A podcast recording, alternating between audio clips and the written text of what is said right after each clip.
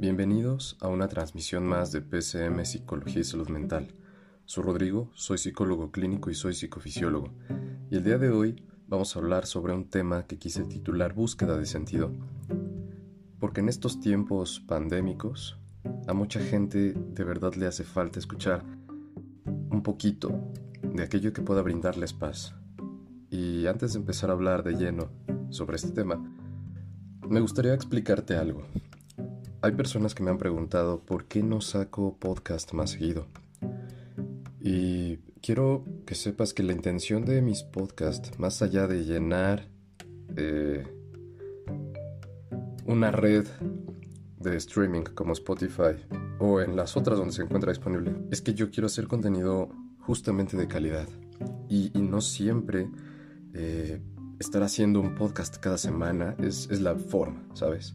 Creo que cuando uno tiene un mensaje que dar, es importante que la esencia de ese mensaje llegue a las personas que te escuchan y no buscar saturar de una multiplicidad de temas porque no somos expertos. Las personas que hacemos podcast somos simplemente gente que habla sobre diferentes temas, en este caso psicología y neurociencias, pero eso no me convierte a mí en experto y tampoco busco que me vean así.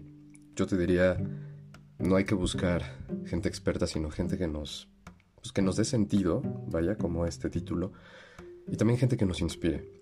Y de ahí es a donde me voy a el tema justamente que nace a través de un distanciamiento que yo tuve de las redes sociales hace unas semanas y me di cuenta de algo muy valioso y no es porque no lo hubiera notado antes, pero se acentuó más en, esta, en este tiempo. Lo primero es que las redes sociales en algún momento fueron creadas para poder unir a la gente. Y el Internet era una herramienta que permitía tener acceso a información en el momento, a tu mano.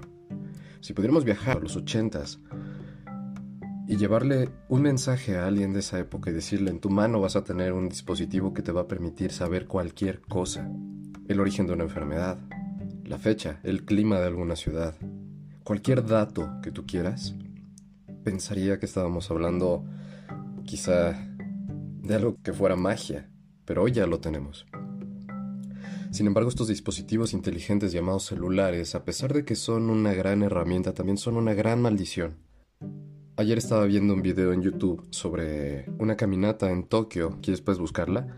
Se llama Night Walk in Tokyo, 4K. Y no es el hecho de lo que vi, sino lo que noté. Es una caminata que dura alrededor de una hora y media, una persona que caminando con una cámara GoPro en la cabeza. Y Tokio ya está abierto ahorita, es algo que quizá no sabías, ya está abierto, las actividades se han reanudado, vaya en su casi totalidad. Y lo que vas notando es que toda la gente está inmersa en su celular. Yo te podría decir que de cada 10 personas 9 están en el celular, y si no me crees, busca el video. A lo que voy con esto es que es el mismo ambiente que se vivía en casi cualquier ciudad, porque las personas estamos cada vez más inmersas en estas cosas y menos conectadas con el mundo. Y de ahí viene mucho el objetivo del minimalismo, conectar con realmente quiénes somos y lo que somos. Y no somos gente pegada en un teléfono, o vamos, no deberíamos serlo, porque hay un mundo que estamos ignorando. Y de repente otro de los puntos que yo noté con la pandemia es que la gente se dio cuenta que no sabían estar consigo mismos. El estar en casa sin otras personas o con las que ya vivían era sumamente desgastante. Y desgastante porque el único o la única vía para poder distraernos era el celular. Ahora, volviendo al tema de las redes sociales, pues vaya, nos acercaban a las personas lejanas, y quiero que hagas un análisis a partir de lo que voy a decirte en este momento y ojalá puedas hacer un cambio por lo que voy a decir. Las redes sociales en su momento empezaron a ser lugares donde seguíamos a nuestros amigos. Después comenzaron a ser los lugares donde seguíamos figuras eh, emblemáticas, políticas, actores, actrices, famosos, y digo entrecomillado famosos porque ¿qué los hace famosos? Y también vino una población de influencers. ¿Qué es un influencer? Una persona que carga un yogurt en una licra, en una malla y tiene 50.000 seguidores y la gente lo sigue. ¿Qué está influyendo? Nada. Simplemente un producto que se está vendiendo a través de una imagen eh, bella, atractiva, que realmente es cumplir con los estándares actuales de la moda. O sea, quien es flaco es guapo, quien es gordo es feo. Entonces eso es una tontería. Y si tú consideras que debes replantearte tus estándares de belleza, yo te invito a que lo hagas porque realmente bello no significa lo que nos están vendiendo. Ahora, en su momento ya había esa gente y ahora redes sociales se está convirtiendo en una fuente de frustración porque nos muestra vidas perfectas, vidas que no podemos alcanzar, gente que está haciendo cosas que no hacemos y cuando vemos eso, se convierte también en una fuente aspiracional muy difícil de lograr.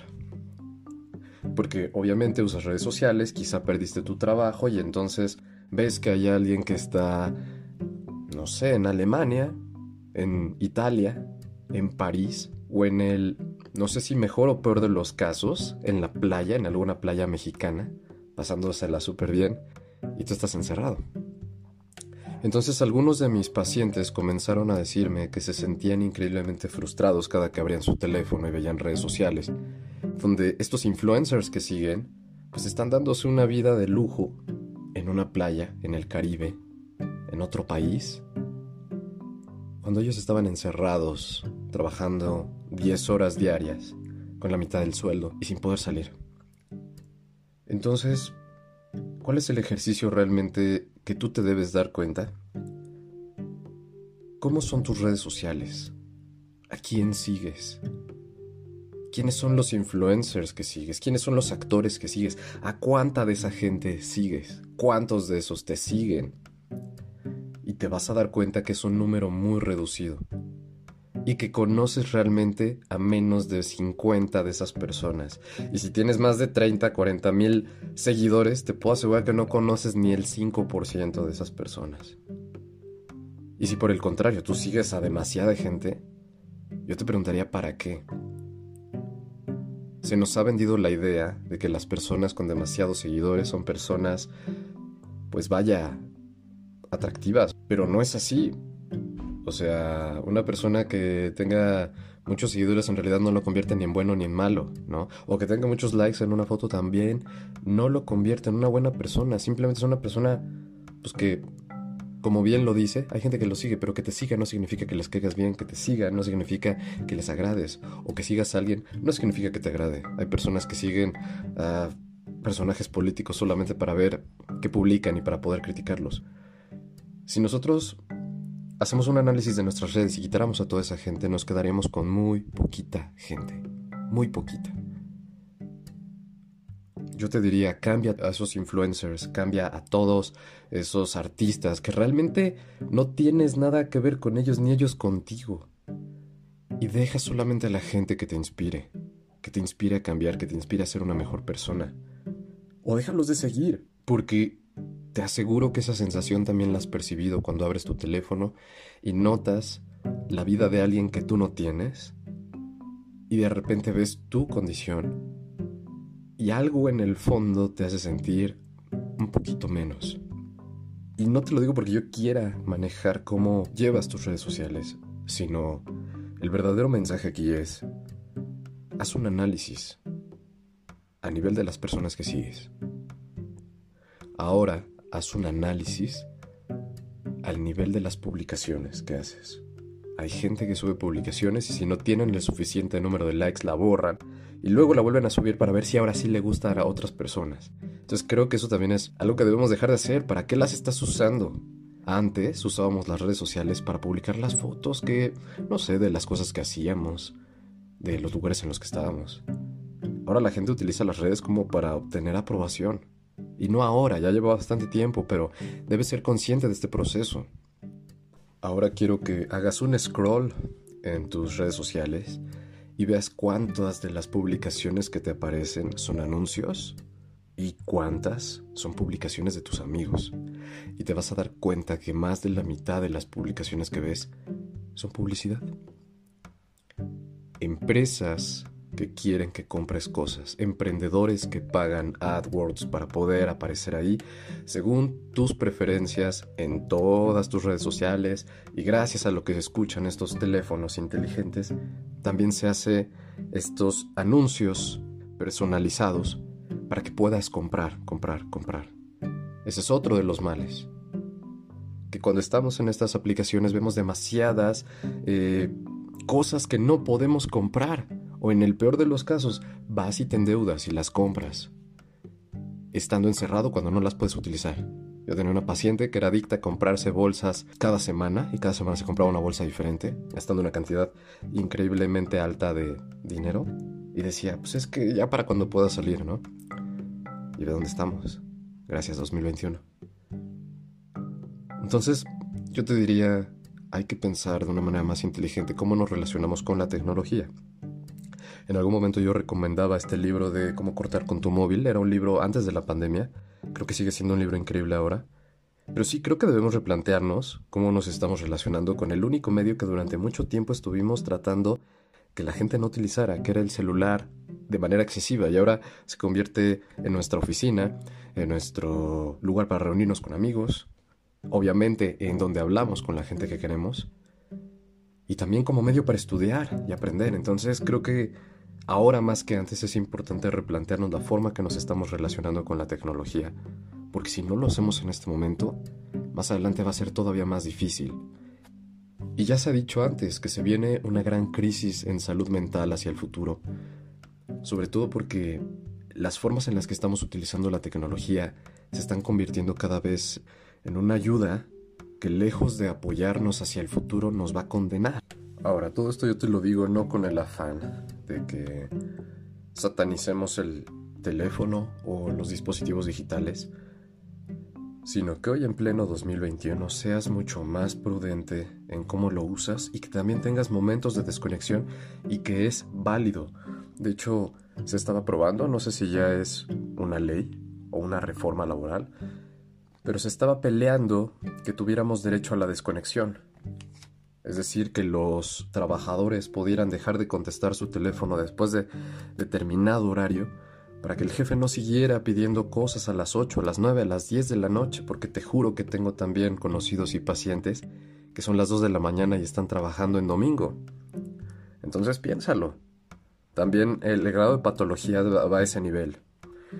Y cuando hablamos de búsqueda de sentido, retomando un poquito que pues en este año para muchas personas es un tanto difícil. El uso de las redes sociales, y vuelvo un poquito a esto, porque también vale la pena hablar del circuito de recompensa a nivel cerebral que tiene que ver con la corteza prefrontal, el núcleo cumbens, el área tegmental ventral.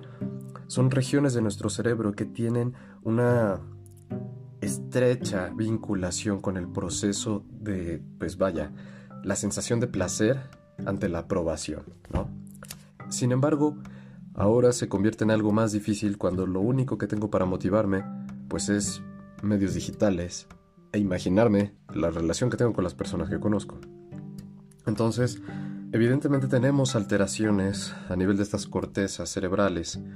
Como producto de ello, pues vamos a tener algunos síntomas como puede ser falta de concentración, eh, dificultades de aprendizaje, dificultad para recordar incluso, alteraciones de sueño, y seguramente algunas de estas te suenan y si las tienes, pues pon atención. Porque mucho de eso va de la mano con la frustración y por eso este podcast se llama Búsqueda de Sentido. ¿Qué le da sentido a nuestra vida? Cuando mucho de lo que en un mundo antes de una pandemia lo regían pues cosas determinadas por este mundo muy material, ¿no? Donde decías, quiero comprarme un nuevo coche, quiero comprarme una nueva casa, quiero tener un mejor trabajo. Y ahora la gente dice, bueno, pues es que ahora ni casa, ni coche, ni trabajo, porque estoy encerrado en la que ya tengo, no uso mi coche, y si tengo trabajo, bueno, el trabajo es en exceso, y si no tengo, en realidad no tengo nada, ¿no? Y eso le pasa a muchísimas personas. Esto yo te lo comparto con el objeto de que tú te replantees hacia dónde está la búsqueda de sentido. Por un lado te decía, las redes sociales son una fuente de insatisfacción, de frustración, y por el otro lado es cómo transformamos las redes sociales en una fuente de inspiración. porque también se puede hacer, pero requiere un trabajo todavía mucho mayor. Y el punto no es dejar de usarlas, sino poner un límite en cuánto tiempo las usamos y a quién seguimos. Y por el otro lado está, ¿qué es lo que a ti más te mueve? ¿Qué son las cosas que valoras? Y seguramente las cosas que valoras ni siquiera son objetos físicos. Y si lo son, tienes que replantearte tus apegos. Porque los apegos, y eso nos lo explican muchos teóricos de la psicología, se definen también como una clase de mal. Porque en medida que tú te apegas, y como bien lo dice su nombre, pega como si fuera pegamento, a ideas, a objetos, a personas, así sufres también cuando tienes que dejar ir eso e incluso tus planes antes de la pandemia. De repente la búsqueda de sentido se vuelve como ya no tengo motivación por nada, ¿cómo encuentro motivación? Bueno, déjame decirte que Víctor Frank escribió un libro donde explicaba que incluso en el panorama más adverso existe sentido de vida. Y probablemente ahora nos esté tocando también un fenómeno similar, porque no había sido planteado así a este nivel, que lo que vivieron en la Primera y en la Segunda Guerra Mundial, donde la gente perdía sentido y ahora lo están perdiendo, pero bueno, creo que el terror psicológico es aún mayor que a lo mejor ver caer una bomba. Y eso lo digo desde mi muy personal punto de vista. Porque sé que el terror psicológico puede llevarte a enloquecer. Y lo que está haciendo una pandemia es que en gran medida uno va generando y va creando esa realidad dentro de su mente donde qué tan fuerte es la pandemia para una persona y qué tan fuerte es para otra. Bueno, basta con ver redes sociales, insisto. Personas que están en la playa o en un yate. Y por el otro lado, las personas que están en un hospital, los médicos, pidiendo que por favor dejen de salir. Son dos hechos que posiblemente sean lo mismo, pero interpretados de una manera totalmente diferente. Y por el otro lado hay gente como yo, que te da un mensaje de cómo tomar esa información y generar una propia perspectiva. Todo esto te lo digo porque vamos a vivir solamente una vez, porque ahora, mejor que antes, vale la pena replantearse cuál es nuestro sentido de vida y que no nos sintamos menos afortunados porque estamos vivos, porque tienes la posibilidad de escuchar este podcast y eso ya te convierte en una parte de la población que puede hacerlo, porque hay muchos que no van a poder escuchar esto, y para aquellos que sí, este mensaje es para ti. No pierdas ese sentido. Tu vida es increíblemente valiosa. Tú eres valioso valiosa. Y todo lo que tú deseas, que no lo hagas en este momento no significa que no lo puedas hacer más adelante. Pero no te frustres en la búsqueda de hacerlo en un panorama como el que actualmente vivimos. Estamos en un momento donde necesitamos mucha empatía, muchísima, donde necesitamos afecto. Si tienes a una persona cerca y vives con alguien, y bueno, si viven en la misma casa y están haciendo cuarentena, abrázalo, abrázala. No pierdas la oportunidad de decirle a tus familiares y a tus conocidos que quieres, que los quieres, que los amas. A la gente le hace falta eso, le hace falta que les digan, te quiero. Es más, a ti mismo. Si no vives con nadie, debes decírtelo a ti mismo. Abrázate. Yo sé que suena como una tontería esto, pero de verdad, hazlo. Porque si no lo hacemos, no podemos estar todo el tiempo recibiendo eh, recompensas cerebrales a través de likes en una foto y si no le ponen eh, likes, entonces la borro y luego la vuelvo a subir seis horas después. O no puedo pensar que me determina una red social, una publicación, hacerme bufón en Facebook y subir puros memes. Y si lo haces no está mal, pero también eso pues, es una forma en la que la gente a veces obtiene aprobación y yo creo que tú nunca quisiste ser el bufón de una red. Entonces, el mensaje en este podcast es más como que busques hacer empatía con la situación que vives, con la situación que viven muchas personas. Hace unos días yo leí una frase en Twitter que decía, sé amable, no sabes cuánta gente lo está pasando mal. Y cuánta razón tenía esa frase que leí. Sé amable. Si tú estás de malas, trata de trabajarlo Ve a terapia. Habemos muchos psicólogos dispuestos a ayudar. Y aún así no nos damos abasto.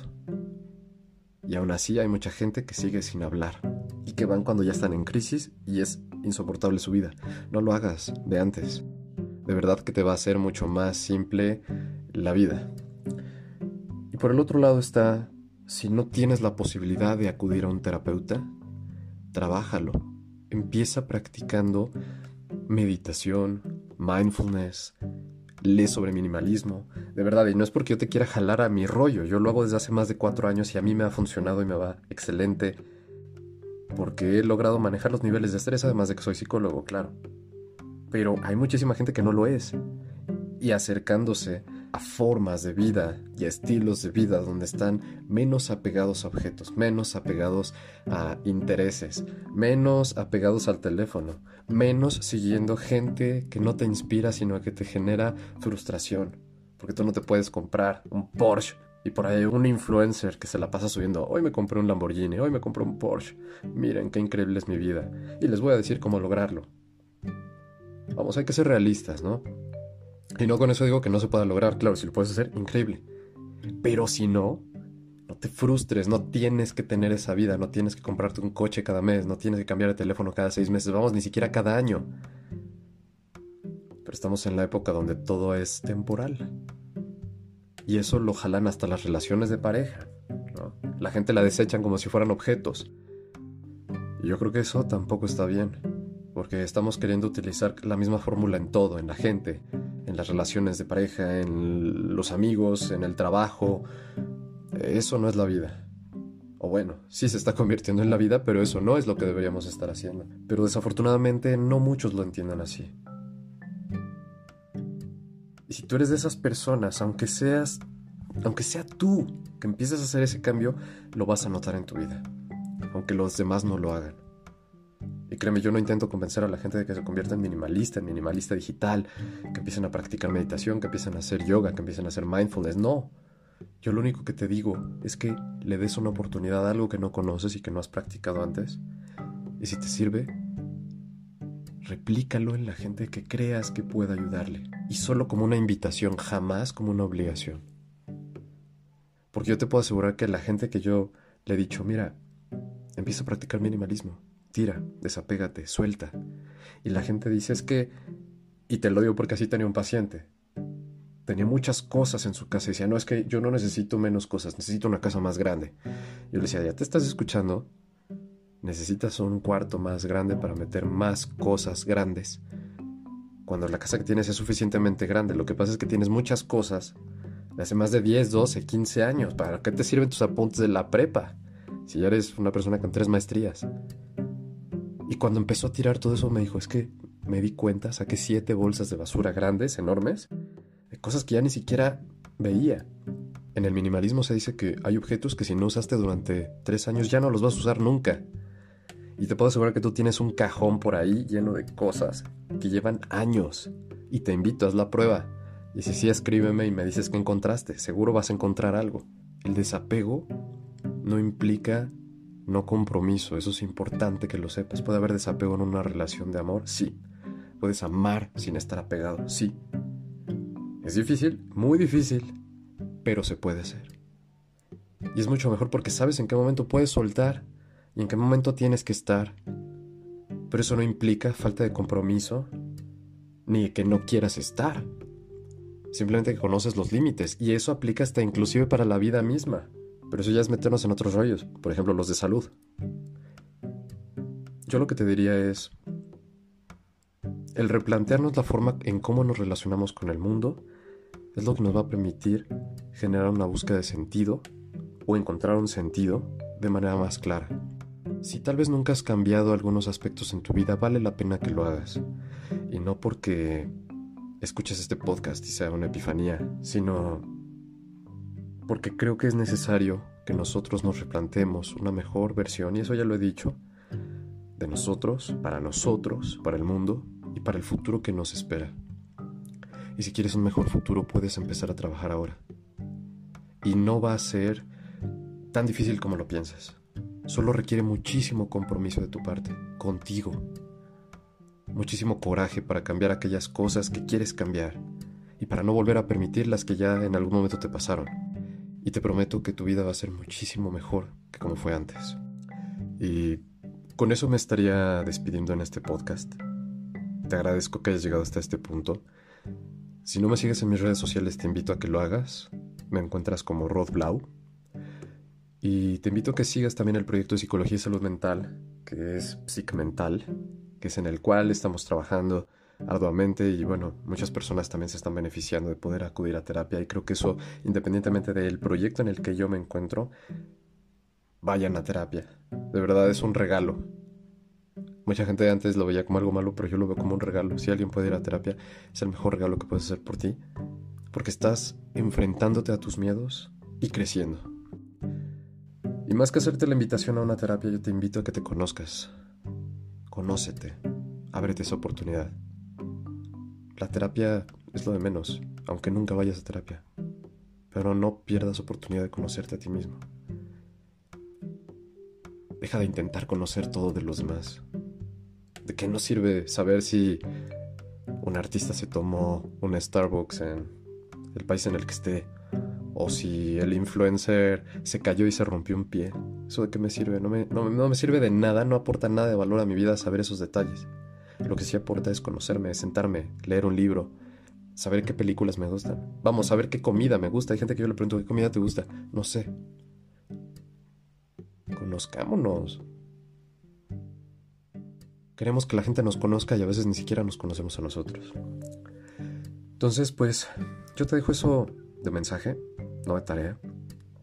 Espero pronto y me comprometo, me comprometo a no dejar pasar tanto tiempo entre cada podcast. Me gusta que sea contenido de valor, más allá que, que sea número. Y pues te agradezco. Espero que sea lo que sea que estés pasando y eres un sobreviviente. Y te felicito. Sigue haciendo lo que hasta este momento has hecho para cuidarte, para cuidar a la gente que amas. No bajes la guardia.